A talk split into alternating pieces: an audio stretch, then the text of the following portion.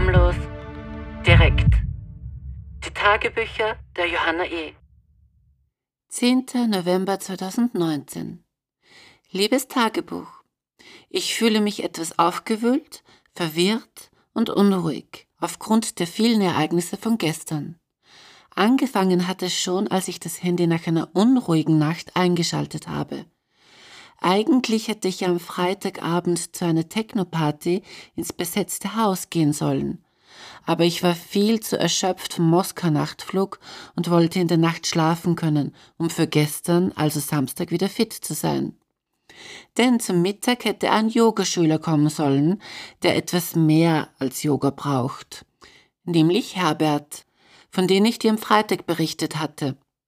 Der, dessen Schäferhund mich immer besteigen wollte aber da habe ich dir ja noch nicht alles verraten. Nun, jedenfalls hat Herbert abgesagt, und zwar sehr salopp. Schatzi, ich muss für heute leider absagen.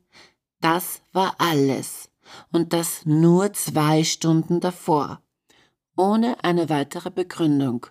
Und das, obwohl wir am Freitagabend noch diesen Chat hatten. Das war dann gleich ein schlechter Start in den Tag obwohl ich irgendwie auch froh war, da ich dann mehr Zeit für mich hatte. Dennoch beschimpfte ich ihn, dass es das Letzte sei, ohne Begründung abzusagen, dass sich nichts verändert hätte zu damals, als er mich vor zwölf Jahren traf, um daraufhin gleich wieder zu verschwinden, obwohl er wusste, dass wir gut zusammengepasst hätten und wir dieselben Träume vom Leben hatten und so.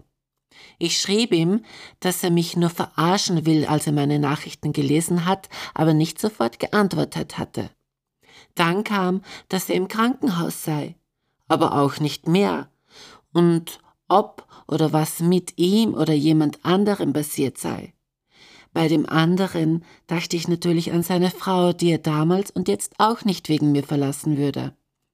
Also kurz und gut, er stellte sich extrem ungeschickt an, was mich fuchsteufelswild machte. Denn am Abend zuvor meinte er noch, dass er es liebt, wenn ich bestimmen sage, was ich will. Also bekam er meine Wut zu spüren. Dann schrieb er, dass er sich beim Tierefüttern irgendwas gequetscht habe oder so und dabei seine Niere und Milz beschädigt wurde. Keine Ahnung, ich ging auch nicht darauf ein. Er schrieb, dass er mir das Geld eh gebe, da ich meinte, extra für ihn andere Termine abgesagt zu haben. Was ja auch beinahe stimmte, und dann schickte ich ihm meine Bankdaten, damit er mir die Hälfte des Geldes überweisen soll. Er wollte es dann direkt in Bar vorbeibringen, aber ich sagte dramatisch, dass ich ihn jetzt sicher nicht sehen wolle. Mal sehen, ob er es morgen überweist, ansonsten werde ich nie wieder mit ihm reden. Er hatte mich ja sogar auf ein paar Tage nach Jordanien eingeladen, aber wenn es so ist, ist kein Verlass auf ihn, und ich will nichts mehr mit ihm zu tun haben. Er würde dann eh nur meine Zeit verschwenden, und das, obwohl ich ihm wirklich helfen wollte mit Yoga seinen Stress reduzieren, sich spüren, Energie tanken, mit meinen therapeutischen Fähigkeiten ihn aufzeigen, wie er sich und seine Energien besser schützen kann, ihm gegenüber offen sein, so dass auch er sich mir öffnen kann und natürlich ihm auch sexuelle Spielchen geben, da er doch so verknallt in mich sei, wie er es noch am Freitag schrieb. Tja, liebes Tagebuch, ich muss dir sagen, vor einem Monat oder so war er mal hier und war ein braver Yogaschüler und machte alles, was seine Meisterin ihm sagte. Mir gefiel es, dass ich so auch absolut bestimmen konnte, was passiert und viel wichtiger, was nicht. Denn leider ist er über die Jahre doch sehr hässlich geworden. Niemals hätte ich seinen Schwanz, der so extrem feucht wird, in den Mund genommen. Ich wollte ihn echt nicht riechen oder gar schmecken. Ich habe ihn sogar nur mit meinen Füßen masturbiert, um ihm nicht zu nahe sein zu müssen. Tja, und dann kam dieser Trottel gestern nicht. Ich bin gespannt, ob er mir das Geld überweisen wird. Jedenfalls hatte ich dann genügend Zeit, um die Wohnung gründlich zu putzen und noch einkaufen zu gehen, bevor ich dann überpünktlich zu meinen Freundinnen Jasmin und Maria in den Wienerwald fuhr. Jasmin und Maria sind zwei schräge, einzigartige Transfreundinnen von mir. Beide galten lange als die zwei hübschesten Transen und waren in der Community sehr bekannt, dass sie beide das erste seriöse Forum im Internet gründeten. Beide sind schon seit wohl acht oder neun oder zehn Jahren zusammen. Beide leben sie im Haus von Maria im Wienerwald. Es klingt schicker als es ist denn Marias Haus ist eigentlich ein Messi-Haus, vollgeräumt mit Dingen, die sie allerdings wirklich wegen ihrer Arbeit braucht. Zudem ist es dort wirklich schmutzig, ein Albtraum für mich, wo ich es so sauber mag. Dennoch fühle ich mich dort sehr wohl. Jasmin ist eigentlich meine Hauptfreundin. Sie hat sich eine Muschi machen lassen und kam früher oft zu mir in Yoga und war sehr, sehr offen für Veränderung. Jedenfalls hat sie es versucht, da sie schon damals an Rheuma litt. Sie hat auch alle spirituellen Übungen, also schamanische Methoden und Kitty Byron und Eckhart Tolle und Brandon Bays mitgemacht. Aber die wirklich wichtigen Übungen, die sie nur alleine in den Alltag integrieren hätte können, machte sie nie. Aber zumindest kam sie zu mir. Auf sie ist auch zu 100% Verlass und ich vertraue ihr zu 100 Prozent. Sie hat doch schnell erkannt, wie und wer ich bin. Aber genau diese Loyalität und Treue ist ihr oft ein Verhängnis im Leben, dass sie sich selbst eine viel zu große Verantwortlichkeit auferlegt hat. Zum Beispiel kann sie nicht frei sein, weil sie vorher noch den Kredit abbezahlen muss und so weiter. Sie fühlt sich noch immer schuldig, dass sie ihre Ex-Frau vor den Kopf stieß mit ihrer Transsexualität meint, dass sie ein Transvestit, der es zu weit getrieben hat, sei. Was aber absolut nicht so ist. Diese Schuld zum Beispiel haben wir damals oft angeschaut. Aber wenn sie diese festhalten will, kann ich auch nichts ändern. Denn ich meinte selbst gestern in einem Gespräch zu ihr, dass sie sich nur dann schuldig gemacht hätte, wenn sie nicht ehrlich und emanzipiert ihr wirkliches Sein gezeigt hätte. Nun ist sie noch immer erstarrt, weil sie ihre Familie glaubt, verloren zu haben. Obwohl alle sie akzeptieren. Nun will sie aber nichts mehr fühlen, um wohl nicht mehr ihre eigene Verletzlichkeit spüren zu müssen. Und lebt nun somit auch keine Leidenschaft mehr, sprich absolut keine Sexualität. Maria hingegen war früher die Negativität in Person. Als wir vor ungefähr sechs Jahren in Kroatien einen Urlaub zu dritt machten, mussten wir drei riesige Kanister Benzin im Anhänger mitschleppen, damit wir im wahrscheinlichen Fall des Ausbruchs des Dritten Weltkrieges unabhängig von Tankstellen, die dann sicher geschlossen sein würden, wieder nach Hause fahren hätten können. Dort, wo es im Keller Essensvorräte für mehrere Jahre geben würde. Das alleine sagt schon alles. Maria hat damals auch nicht kapieren wollen, dass ich nur auf Männer stehe und hat immer wieder versucht, mich anzumachen, was ich hasste. Dennoch mochte ich sie, obwohl ich mit ihr nicht recht reden wollte, denn das mündete schneller, als ich denken konnte, in einen stundenlangen Monolog über das Ende der Welt. Alles esoterisch und biologisch und wissenschaftlich bis ins Detail begründet. Klar, dass mir das dann zu anstrengend war. Doch Maria hatte sich dann schnell und sehr überraschend geändert. Hat online esoterische Kreise gefunden, die ihr die Hoffnung für die Welt und ihr Leben wiedergegeben haben. Das war zumindest mal ein erster Schritt aus der Negativität und hin zu sich selbst. Natürlich hatte sie da einiges übersprungen, was die Esoterik falsch angewendet mit sich bringt aber das holt sie jetzt nach und findet wieder den Boden unter den Füßen. Es war zwar ein hartes Erwachen, aber sie lässt sich dennoch nicht mehr von ihrem Willen abbringen, ein Leben führen zu wollen, welches für sie lebenswert ist. Jedenfalls war ich dann pünktlich um 15 Uhr bei Maria und Jasmin im Wienerwald. Das Essen war schon zubereitet und ich fand es von Anfang an lustig und freute mich wirklich, die beiden und auch Sino zu sehen. Nur kurz zu Sino. Er ist ein Mensch, der wie ein normaler 51-jähriger Mann vom Land ausschaut. Ich finde ihn hässlich, aber er ist wohl Durchschnitt, nur dass er lange Haare hat. Er lebt in der Steiermark im Haus seiner Mutter, wo die beiden alleine leben und sich nach schwierigen Jahren wieder angenähert haben. Sino selbst ist trockener Alkoholiker und bisexuell. Seine Bisexualität ist genauestens und äußerst kompliziert geregelt, da Sino viele verschiedene Charaktere hat, die sehr unterschiedlich sind und dementsprechend auch unterschiedlich beim Sex. Ich kenne aber nur Sino. Schon allein, wenn ich diese zähle, finde ich es extrem anstrengend und gestört. Alles findet bei Sino nur online und in seinem Kopf statt. Dennoch respektiere ich so gut es in der deutschen Sprache möglich ist, dass er geschlechtsneutral bezeichnet werden möchte.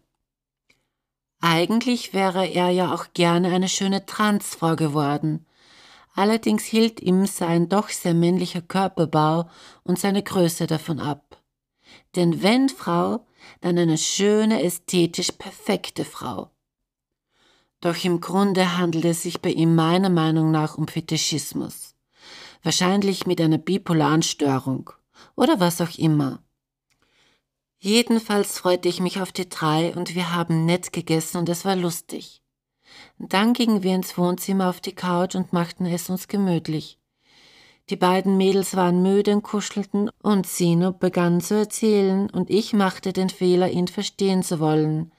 Ihn, dessen Gedankenkonstrukte so dermaßen komplex sind, genauso wenig wie sein Leben eigentlich vorhanden ist. Aber ich wollte ihn wirklich begreifen zumindest einmal die Fakten bekommen, so dass ich mir alles etwas besser vorstellen konnte. Doch dies nahm er fast als persönlichen Angriff, der ja eigentlich in seiner Komplexität nicht verstanden werden will. Allerdings fand ich für mich heraus, dass diese anderen Persönlichkeiten, dessen vielen Namen er gerne verschwieg, weil es eben so privat ist, lediglich als Profile auf verschiedenen Online-Portalen existieren. In der Realität würde ich keinen Unterschied zu dem Sino finden, der vor mir sitzt. Es wäre genau dasselbe, nur das Äußere wäre anders vielleicht mit Strümpfen oder besonderen Schuhen, welches ein Fetisch von ihm ist. Und manche Charaktere haben größere Brüste zum Umhängen als andere. Und natürlich andere sexuelle Vorlieben. Aber ich würde wohl keinen Unterschied in der Art und Weise seines, ihres Auftretens erkennen. Und ich machte den Fehler, dass ich weiter fragte bzw. weiter zuhören musste, denn es war aufgetaut und wollte nun alles von seinem realen Leben erzählen. Es suchte nach Worten, es ging um das eigene Alter, dass das Leben so schnell vergeht. Es ging um die Sehnsucht, das Leben mit einem Menschen teilen zu können. Es ging eben um die Einsamkeit, um die Mutter, die ihn nie Liebe gab und vielleicht bald stirbt, über dieses erdrückende Gefühl, dann allein im Haus zu sein, niemanden mehr zu haben. Dann weinte es. Und es fühlte sich manchmal nicht ernst genommen. Es sprach die Depression aus ihm. Es wollte in der Gefangenschaft der eigenen Gedanken ernst genommen werden, im eigenen Leid, und fühlte sich bedroht, wenn Maria Lösungsansätze gab, wie es anders sein könnte. Nahm sie dann aber doch auch an, und es ging Stunden und Stunden nur um es. Dann machte ich den Vorschlag, mit ihnen einfachstes Yoga zu machen und einfachste Atemübungen. Sie waren nicht besonders begeistert, dennoch machten sie mit. Es fehlt nämlich allen an Körperlichkeit. Alle drei haben null Zugang zum Körper und empfinden ihn eher als krank und als das Übel des Lebens. Jasmin mit ihrem Rheuma, Maria mit ihrer Schlafkrankheit und Sino als unruhiger Geist. Und das Yoga war schrecklich. Es hat nichts mit ihnen gemacht, nichts geöffnet, einfach nichts, nur dass es anstrengend für mich war. Nicht einmal ein Danke habe ich bekommen. Sie waren danach nicht einmal entspannt, obwohl ich sie lange im Shavasana der Totenstellung liegen ließ, wo sich eigentlich jeder Mensch danach gut fühlt. Ich fragte mich echt, was bei denen falsch läuft. Und dann ging Sinus depressiver Monolog weiter und Jasmin und ich gingen in die Küche. Dort erzählte sie mir, wie traurig sie eigentlich ist, dass Mireia nächstes Jahr weggehen will und sich somit auch von Jasmin trennen wird, weil diese nicht wirklich weggehen will und sowieso schwarz sieht, was die Zukunft Europas betrifft, bezüglich der vielen Moslems und die drohende Inflation, der Verfall eben. Sie ist sehr braun, wie es Sino bezeichnet. Doch im Endeffekt projiziert sie alles auf den Islam. Sie ist sich selbst fremd geworden. Sie ist sich sogar selbst der Feind geworden und projiziert dies im Außen auf die Fremden. Fremdenfeindlichkeit. Doch eigentlich ist es ihr eigener Körper, der sich im Räumer selbst angreift und selbst so zerstört, wie sie meint, dass Europa von den Fremden zerstört wird. Doch sie sieht es nicht ein und drängt sich selbst in eine Isolation, um nichts mehr zu fühlen. Arbeitet die ganze Nacht. Selbst wenn sie nicht arbeitet, sitzt sie vom Computer, um nichts mehr spüren zu müssen. Doch eigentlich ist sie so wie sie nur sehr traurig. Und ich brachte sie auch in Gespräch, welches wir in der Küche führten, dazu, sich selbst zu fühlen. Beim Abendessen fing sie dann auch zu weinen an und wurde dabei endlich authentisch. Ich nahm sie in den Arm, denn ich liebe sie wirklich sehr. Und auch Maria nahm sie in den Arm. Sino ignoriert es mehr oder weniger. Wenn wir dies vorhin bei ihm so gemacht hätten, wäre es sehr böse gewesen. Und genauso verlief im Grunde der ganze Tag, in völliger Ignoranz. Mich fragte zum Beispiel niemand, wie es mir nach der Trennung von Sadi geht, oder niemand drückte mir sein Mitgefühl aus, nur Maria, als wir vor zwei Wochen spazieren gingen, war so süß und nahm mich in den Arm. Doch Jasmin meinte nur, dass ich mir endlich einen richtigen Mann, sprich keinen Moslem suchen soll. Und Sino fragte kein einziges Mal über mein Leben. Selbst als ich ein paar Sachen erzählen wollte, fiel er mir ins Wort und erzählte wieder von sich. Schlussendlich war ich enorm ermüdet und hatte null Energie. Selbst die Schokolade, die ich in mich hineinstopfte, half nichts. Und im letzten Augenblick schaffte ich den Absprung und flüchtete um halb zwölf vor Mitternacht, obwohl ich eigentlich dort schlafen hätte sollen. Doch ich erfand, dass ich niemanden für die Katzen hätte und gerne bei ihnen schlafen wollte. Wie ich dann weg war und im Bus zur U-Bahn saß, kam auch langsam aber sicher wieder meine Energie zurück. Ich fragte mich wirklich, was das dort nun war wie Menschen sich so sehr missbrauchen können. Ich wollte einfach nur mal weg von dort. Besonders von Sino, ein kranker Mensch, der böse wird, wenn man ihn in seiner Gefangenschaft und in seinem Leid nicht ernst nimmt. Furchtbar. Zum Glück hatte mich Alice eingeladen, noch in den Lokalen bei den Obernbögen vorbeizuschauen. Sie meinte, dass sie die Katzen gefüttert hätte und dass sie gut versorgt wären und ich unbedingt noch kommen sollte.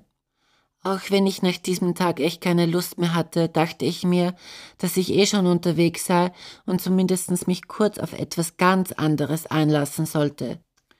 Und auch wenn mir die Musik nicht gefallen hat, habe ich es nicht bereut. Ich bin heute noch ganz durcheinander, denn in den drei Stunden haben insgesamt sieben Männer um meine Aufmerksamkeit gebuhlt der erste in der U-Bahn, der mich immer wieder ansah und der mir auch gefiel, doch ich war viel zu schüchtern, meine Haare waren zersaust, ich hatte meine Brille auf, mein Gesicht war gezeichnet von der Negativität und ich hatte eine Windjacke und Bergschuhe an. Also attraktiv fühlte ich mich nicht. Aber es war ein nettes Spiel, und als ich vor dem Lokal auf Alice wartete, stand er plötzlich wieder vor mir, genau der von der U-Bahn, und er roch so gut. Doch ich sendete nicht viele Signale und er war auch zu schüchtern, um wirklich mit mir in ein Gespräch zu kommen. Drinnen forderten mich zwei Männer zum Tanzen auf. Das ist mir, glaube ich, noch nie passiert. Ich verneinte allerdings, doch später, als ich von alleine tanzte, tanzte ich auch dann mit einem dieser Männer. Der hatte aber natürlich sein Ziel, und ich wollte lediglich nett tanzen. Keine Unterhaltung und keinen Flirt. Also entfernte ich mich von ihm. Dann setzten sich drei Männer zu mir und ich nahm an, dass sie schwul waren. Irgendwie wirkten sie so. Und ich unterhielt mich nett mit ihnen. Sie waren Iraner und ich gab sofort mein Persisch zum Besten. Einer gefiel mir sogar sehr. und dann drückte mir der neben mir ein Bussi auf den Mund. Ich war überrascht, denn es schien doch nicht schwul zu sein. Trotzdem war ich aber noch offen zu ihnen. Dann wollten sie gehen, weil ihnen die Musik nicht gefiel, und Alice und ich wollten auch gehen und waren stolz auf ihre Frau, die DJin war. Ich fand sie auch sehr sexy, wie sie konzentriert die mexikanische Musik auflegte. Beim Verlassen des Lokals lachte mich ein weiterer Typ an und folgte mir sogar im Endeffekt bis zur U-Bahn. Draußen redeten wir noch mit einem kleinen Typen in Glitzerpullover, der überrascht war, dass ich etwas Arabisch mit ihm sprach. Der schien aber auch nicht schwul zu sein. Ich war verwirrt, und er meinte, er kenne mich, also vom Fernsehen oder so. Keine Ahnung. Und dann gab es im Nachbus noch einen, der mir gefiel und mich immer ansah der auch bei unserer Haltestelle ausstieg, aber leider einen anderen Weg nahm, was mich ärgerte, obwohl es klar war, dass ich ja mit Alice zusammen war.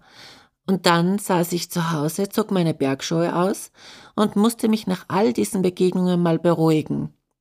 Ich lachte aber und war aber auch sehr glücklich, dass der Tag bzw. Nacht so eine Wendung genommen hat. Doch ich brauchte mindestens zwei Stunden, bis ich wieder ruhig war. Aber es hat Spaß gemacht und ich nehme mir vor, nun öfters aus meiner Komfortzone rauszukommen und das Nachtleben zu erforschen. Ich habe das Gefühl, das würde mir gut tun. Neue Begegnungen, neue Menschen. Etwas Neues und Gutes nach dem Ende mit Sadi. Allerdings wäre es auch sicher gut gewesen, mit Sadi öfters fortgegangen zu sein. Ich sollte mich wirklich mehr öffnen, zumindest auf diesem Gebet.